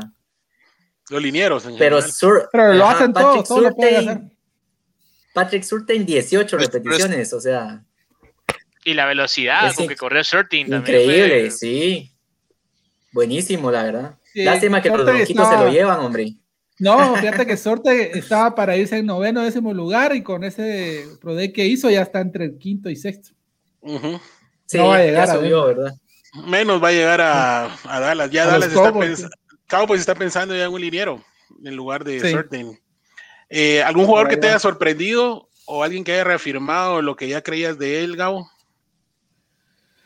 Pues eh, realmente ya, como uno, uno tiene alcance para ver los primeros, tal vez los primeros 20 jugadores, tal vez los primeros 30, ahora ya después de eso, ya pues tu conocimiento de la NSA, por lo menos el mío ya es muy limitado, pero eh, yo viéndolo del otro lado, o sea, en estos Pro Days han habido bastantes jugadores que nadie conocía y que se han empezado a, dar a conocer por situaciones así, ¿verdad? Que saltan mucho, que son muy rápidos.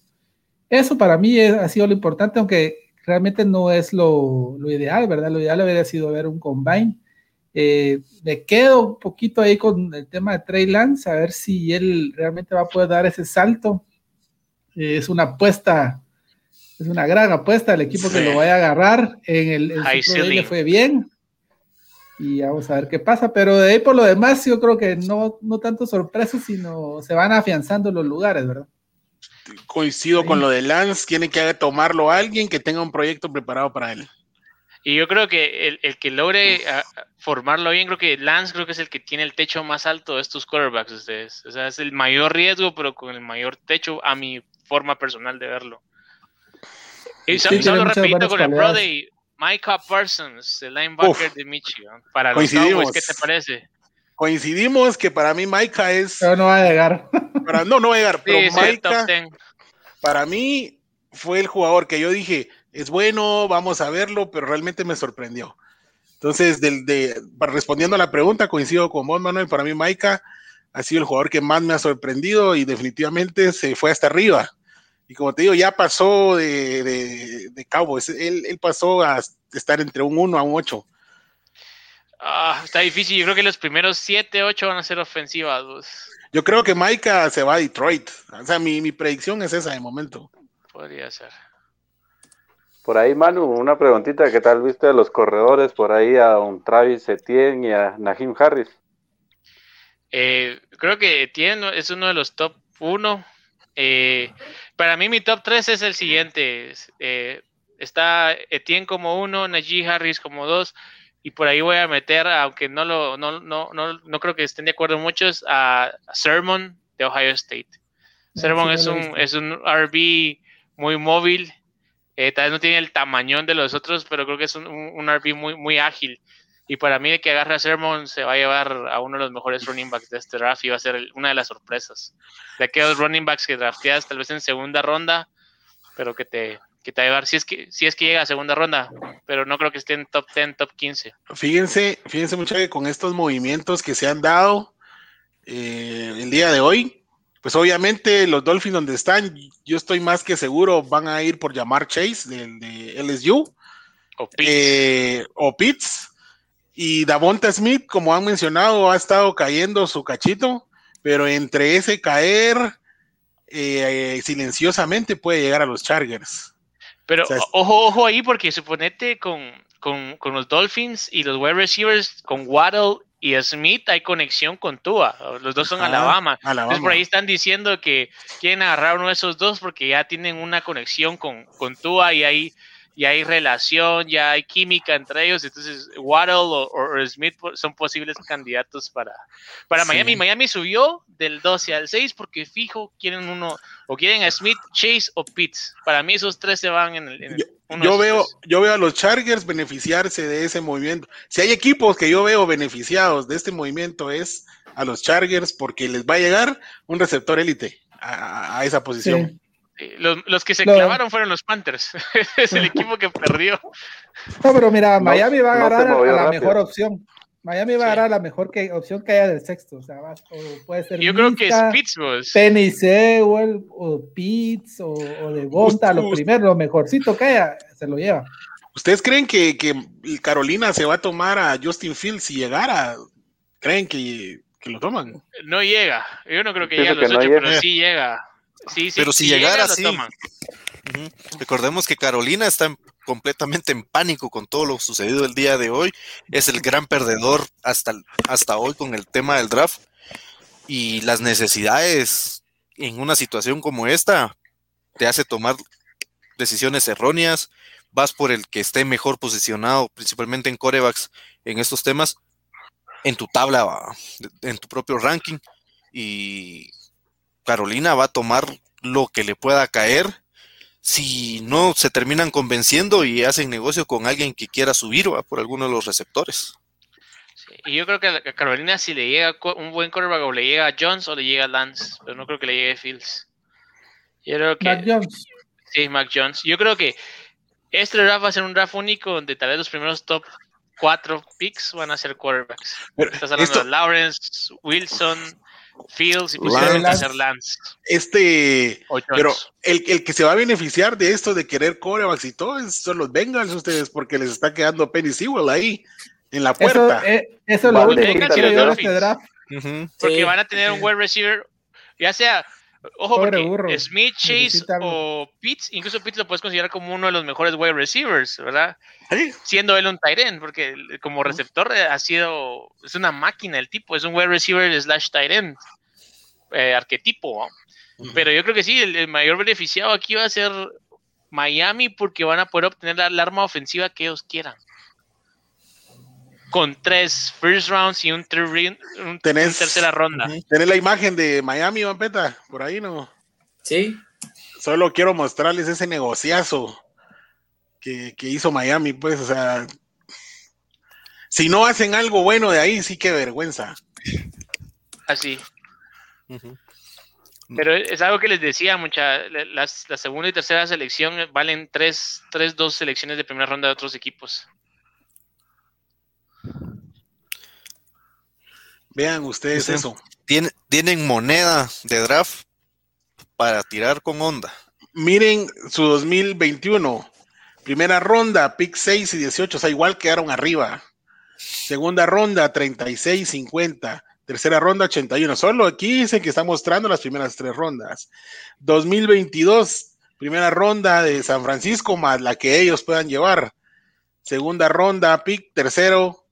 Eh, tienen una de compensación de San Francisco de tercera ronda en el 2022 y en el 2023 dos primeras rondas. O sea, si algo no les funciona a estos señores ahorita, pueden intentar mejorarlo, cambiar algo el otro año, pues corebacks, qué sé yo, pueden. Eh, Saulo, únicamente hay que acotar de que para el 2022 Miami ya no cuenta con su primera ronda.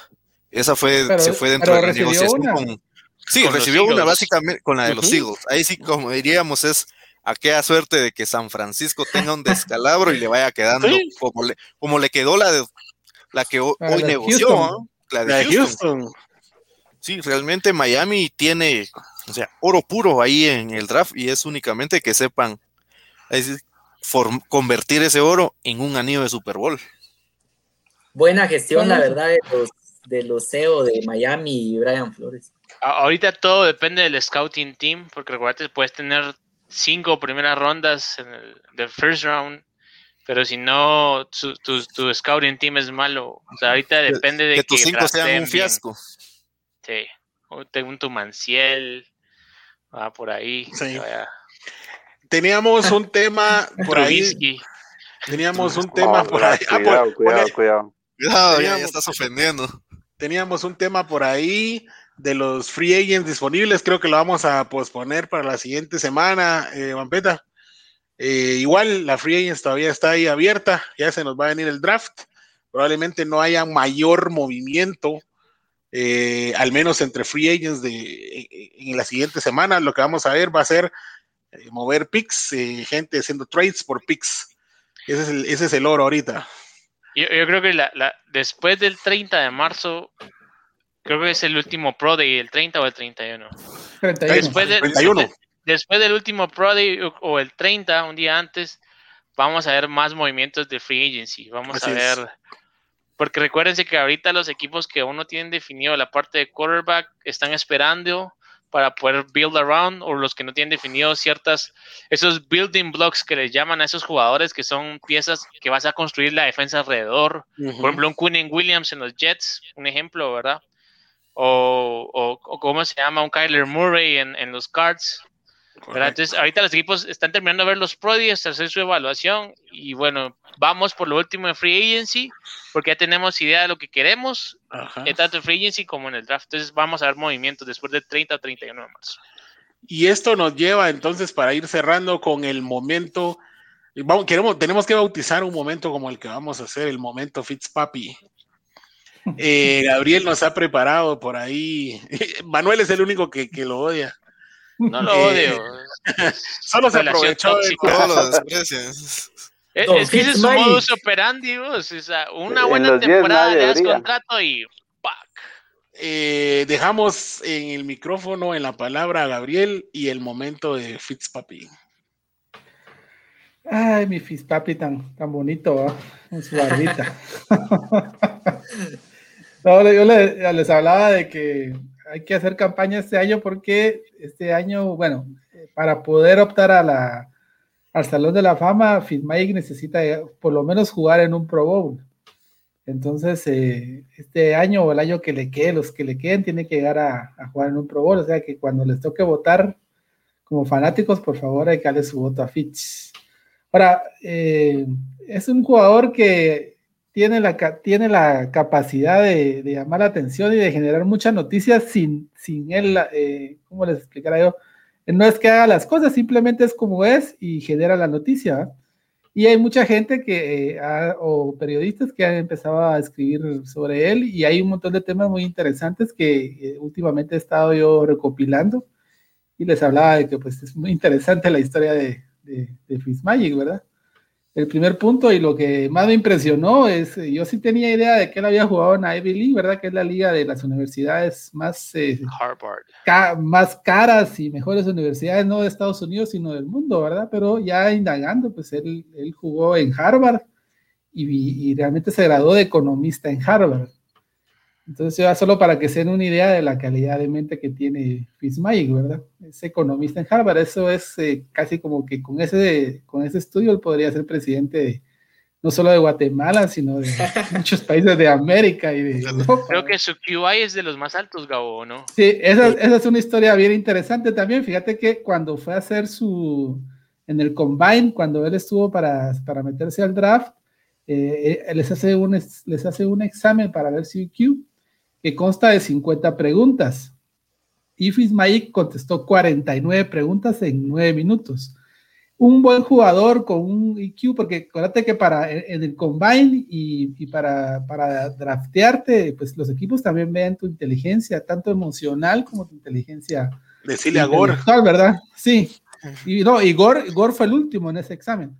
Entonces te digo, él hicieron su examen, es un examen de 50 preguntas, la mayoría con 31 preguntas buenas, ya es una persona, o sea, un, un, un quarterback inteligente tiene que tener por lo menos 30 preguntas buenas. Eh, no, digamos un running back, pues ya con 10, 15 preguntas pues ya se da por servido, ¿verdad? Eh, pero no, Fitzmagic tuvo 49 preguntas, dejó solo una y lo hizo en 9 minutos cuando la prueba tarda 15. Entonces ya ahí empieza la, empieza el, empiezan los rumores empieza la experiencia Fitzmagic, ¿verdad? Es un, es un jugador que ha tenido nueve equipos.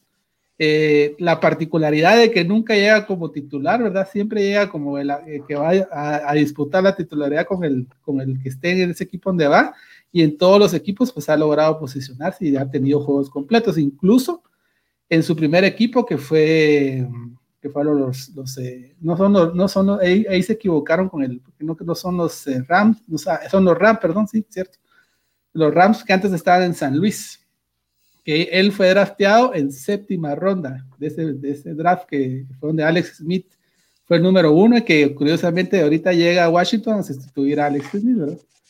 Es un, ahí pues ha jugado en todos sus equipos. Otro tema interesante que me llamó mucho la atención es que eh, Miska Fitzpatrick, el jugador de los Steelers en un momento quiso eh, patentar la palabra Fitzmagic y eh, lo levantó, hizo la gestión y el juez le negó el permiso, ¿verdad?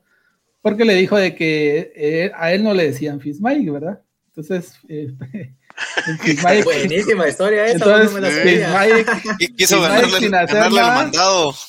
Se quería robar el apodo de, de se quería robar el apodo de Fitzmagic ya tiene el apodo ya asignado, ¿verdad? Que más o menos a la época de los Bills fue que se lo empezaron a dar.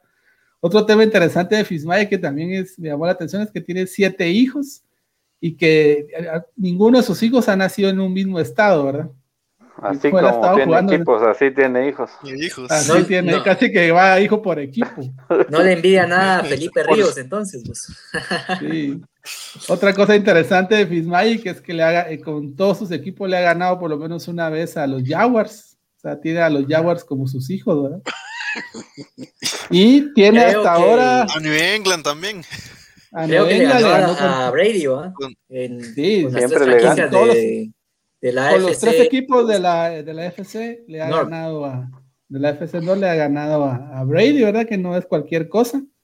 Y hasta el momento le ha ganado 23 equipos. Le faltan casi 9 equipos para llegar al récord de los 32. Eh, este año juega contra 5 de esos equipos de los que no le ha ganado.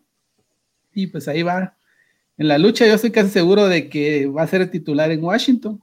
Eh, no creo que Heineken le, le quite ese puesto. Y este año pues se ve muy prometedor porque tiene un equipo muy bien formado, con un muy buen entrenador, con buenos wide receivers. Buena carrera. Buena carrera, entonces va a ser interesante ver a, a Fitzmagic, a Fitzpapi, ¿verdad? Las cosas que hace y, y, a ver qué tal nos va. No sé si ustedes tienen comentarios de él. Yo solo con el tema de lo que decía eh, Manuel, del modus operandi, ¿verdad? Es bien increíble que este Fitzmagic tiene talento, pero yo creo que él no ha de ver el fútbol como algo tan serio como lo ven otros. Yo creo que ahí está la diferencia. Él se disfruta el jugar y ustedes lo ven y siempre ha sido así. No en los últimos años él entra y está jodiendo en la cancha y, y el tipo tiene talento, pero eso es, o sea, si él viene hoy apagado, no quiere jugar bien, juega y hace lo necesario. Entonces son de aquellos, como, como bien decía eh, Gabriel, son estos genios incomprendidos, pues no se conoce un genio que alguien lo pueda comprender tan fácilmente. Y este tipo rosa en, ser un genio en lo que se dedicó en la universidad. Entonces, ah, ese era el comentario que tenía yo. Nunca ha jugado, nunca ha jugado postemporada, tal vez este año se le hace con Washington. Es otra de, las, de los récords que busca. Recuerda que está en la división donde todo, donde cualquiera puede. De todo es posible. Donde todo es posible. Hasta con perdedor se puede meter. Es el mejor equipo que pudo haber llegado. Por ahí en las fiestas de fin de año celebramos eh, el face mask que le hicieron a Fitzpapi ahí contra los Raiders y conectó ese pase. Creo que eso nos, creo que eso nos marcó en el, 2000, en el 2020, nos marcó. desde, desde, desde, ese día perdimos a Jeffrey. sí, ese día. Quedó herido. no se repuso. No se repuso. Yo vi, estaba viendo unas jugadas ahorita cabal que pasó todo eso de, de Fitzpapi, de verdad que él estaba en los Bills y hicieron, una reversible donde Marshawn Lynch, él y Terrell Owens participó para que vean desde cuándo viene jugando Fitzmagic. Sí, eso fue como hace 10 años, imagínate. Eso fue en el 2009. Cabal, sí, más de 10 años. 10, 2, 11. Tiene 38 años. Es un veteranazo. No, y otra cosa de Fitzmagic, de lo que mencionabas, Gabo, de que es alguien que posiblemente no se toma el deporte con tanta seriedad para lograr esas victorias, para lograr récords, como un, como un ejemplo Peyton Manning, eh, Tom Brady o Big Ben, que han estado en la misma, en la misma época que Fitzpatrick es de que se le nota cómo tiene él esa, esa dinámica, cómo genera ese ambiente dentro de la misma banca eh, de sus equipos. me quedo también entre las imágenes, principalmente del año pasado de Fitzmagic, en el momento en que es sustituido por Tua y celebra y él mismo le pide a la, a la poca afición que había en Miami que celebraran el ingreso de Tua y las, la forma en que había, cada vez que había un touchdown era ir a festejar con Tua y Tua, pues, entraban juntos? Y que entraban juntos y Tua también lo buscaba a él para ir a festejar, por ahí quedó una de las postales donde ambos saltan y hacen contacto para celebrar una anotación, para celebrar una victoria. Yo creo que ese, ese extra que Fitzmagic da en cada equipo es lo que también ha generado esa, esa magia que hay alrededor de él como jugador y como persona. Y pues es lo que ha hecho que se, que se gane el cariño de la afición sin importar en qué equipo esté él y sin importar eh, a qué equipo seamos eh, fanáticos, seamos fans, pero son esas particularidades, son esas, eh, esos extras que nos, que nos forman, pues, digamos, a un jugador en términos, términos de estadística que ha formado la leyenda de Fitzmagic a través de la NFL desde su llegada. Como dicen, se analiza el tema de su inteligencia, eh, es el que desde que se pasa esta evaluación en la NFL, pues él es el número uno en el tema de resultados, es elegido en una séptima ronda, alguien podría creer de que posiblemente con ese eh, ese nivel intelectual de él pudo haber sido, haber sido elegido antes. Desde ahí nace, pues, como lo mencionabas, su leyenda, porque va haciendo eso, o sea, esos altos y bajos que él tiene. Me acuerdo que contra, cuando estuve en Tampa Bay, eh, su primer juego salió a dar un jugadorazo, un partidazo de aquellos inolvidables, cuatro pases de, de touchdown, y la segunda semana iba contra Pittsburgh, y yo todavía así como que, Fitzmagic va a salir así contra Pittsburgh, ¿qué vamos a hacer? Y contra Pittsburgh dio uno de sus peores partidos esa temporada. Y pues eso es lo que te da, nunca sabes qué Fitzmagic te va a salir. Y de la nada viene y te hace un pase sacando una escena del exorcista y te gana el juego con, ceros en el reloj. E, esa, esa justamente es la magia detrás de Fitz. Esa es la magia detrás de él. O sea, realmente lo que te hizo y pues recuérdense de que al final, en la última semana de la temporada 2019, también ya si en nada, con 17 segundos, viene y le da la vuelta al, al marcador contra eh, Nueva Inglaterra y Nueva Inglaterra de estar sembrado uno 17 segundos, en 17 segundos, Nueva Inglaterra pasó de ser número uno a pasar a ser el número 3 de la americana y el resto, pues ya sabemos qué sucedió. Realmente cambió la historia con es, en 17 segundos, porque no fue lo mismo para Nueva Inglaterra jugar tercero que haber que esa posibilidad de haber sido primero. Fíjate que justamente yo creo que la magia Fitzpapi eh, algo me dice que los Cowboys van a intentar hacer algo decente, pero que Fitzmagic va a hacer algo para que no pase. algo, algo así me dice, Para que nuevamente no sea el año.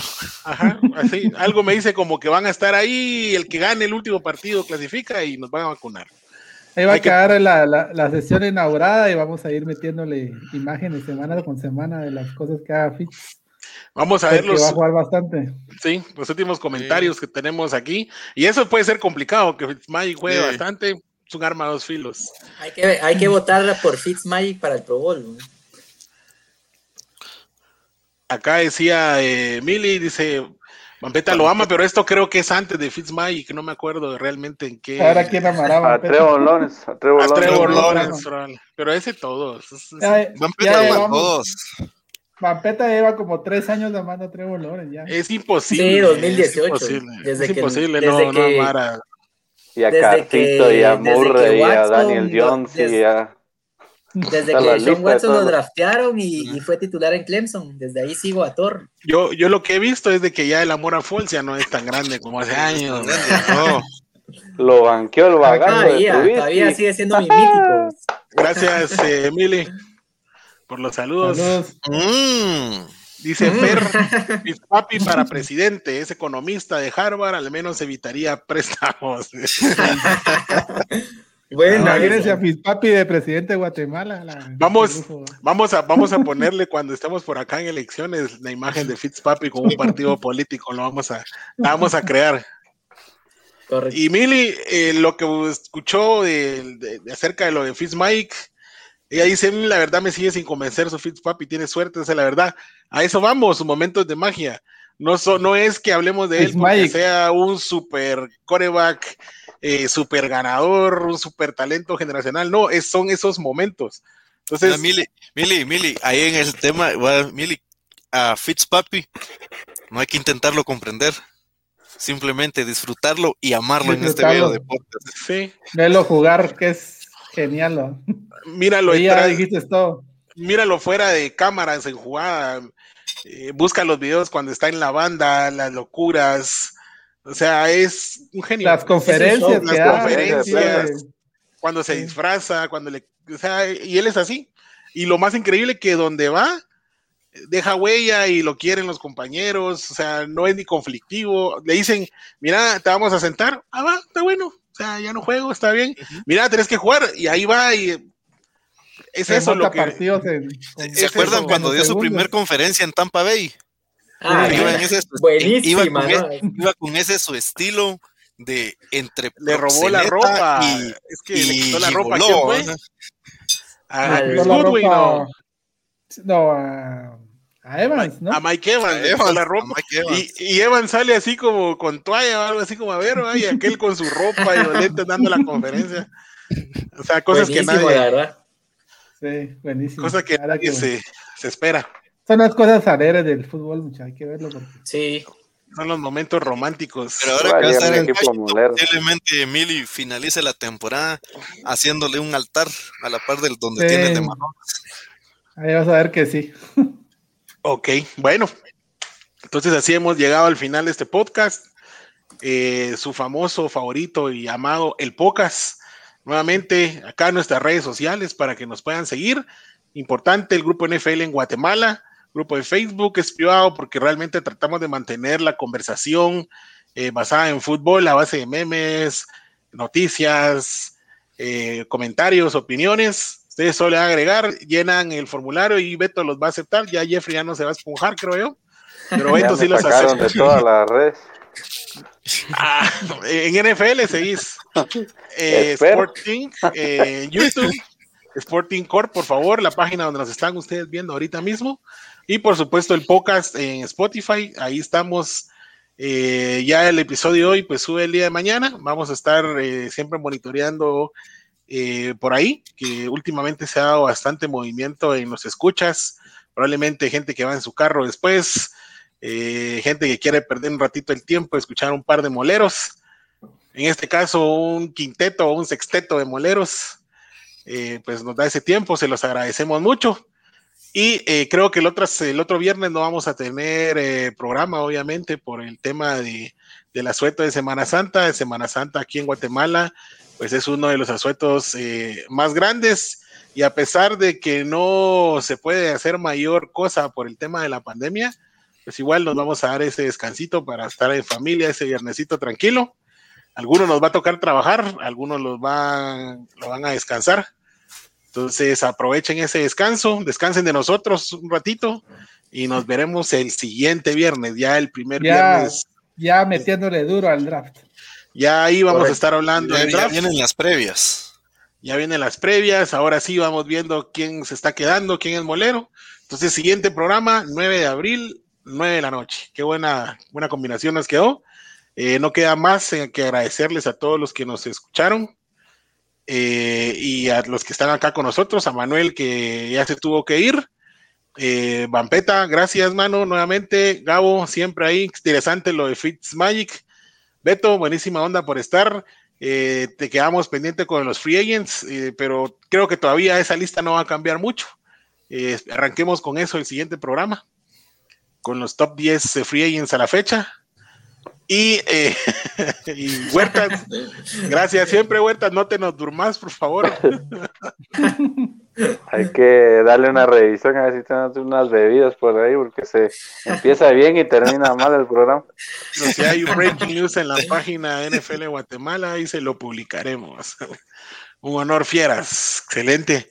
Entonces, que tengan ustedes buena noche, que tengan un buen fin de semana, un buen descanso y eh, invitarlos brevemente. El, día de mañana hay un, ya empieza la Liga Guatemalteca, les vamos a dar su espacio en algún momento. Eh, la Liga Guatemalteca de Fútbol Americano ya va a empezar acción.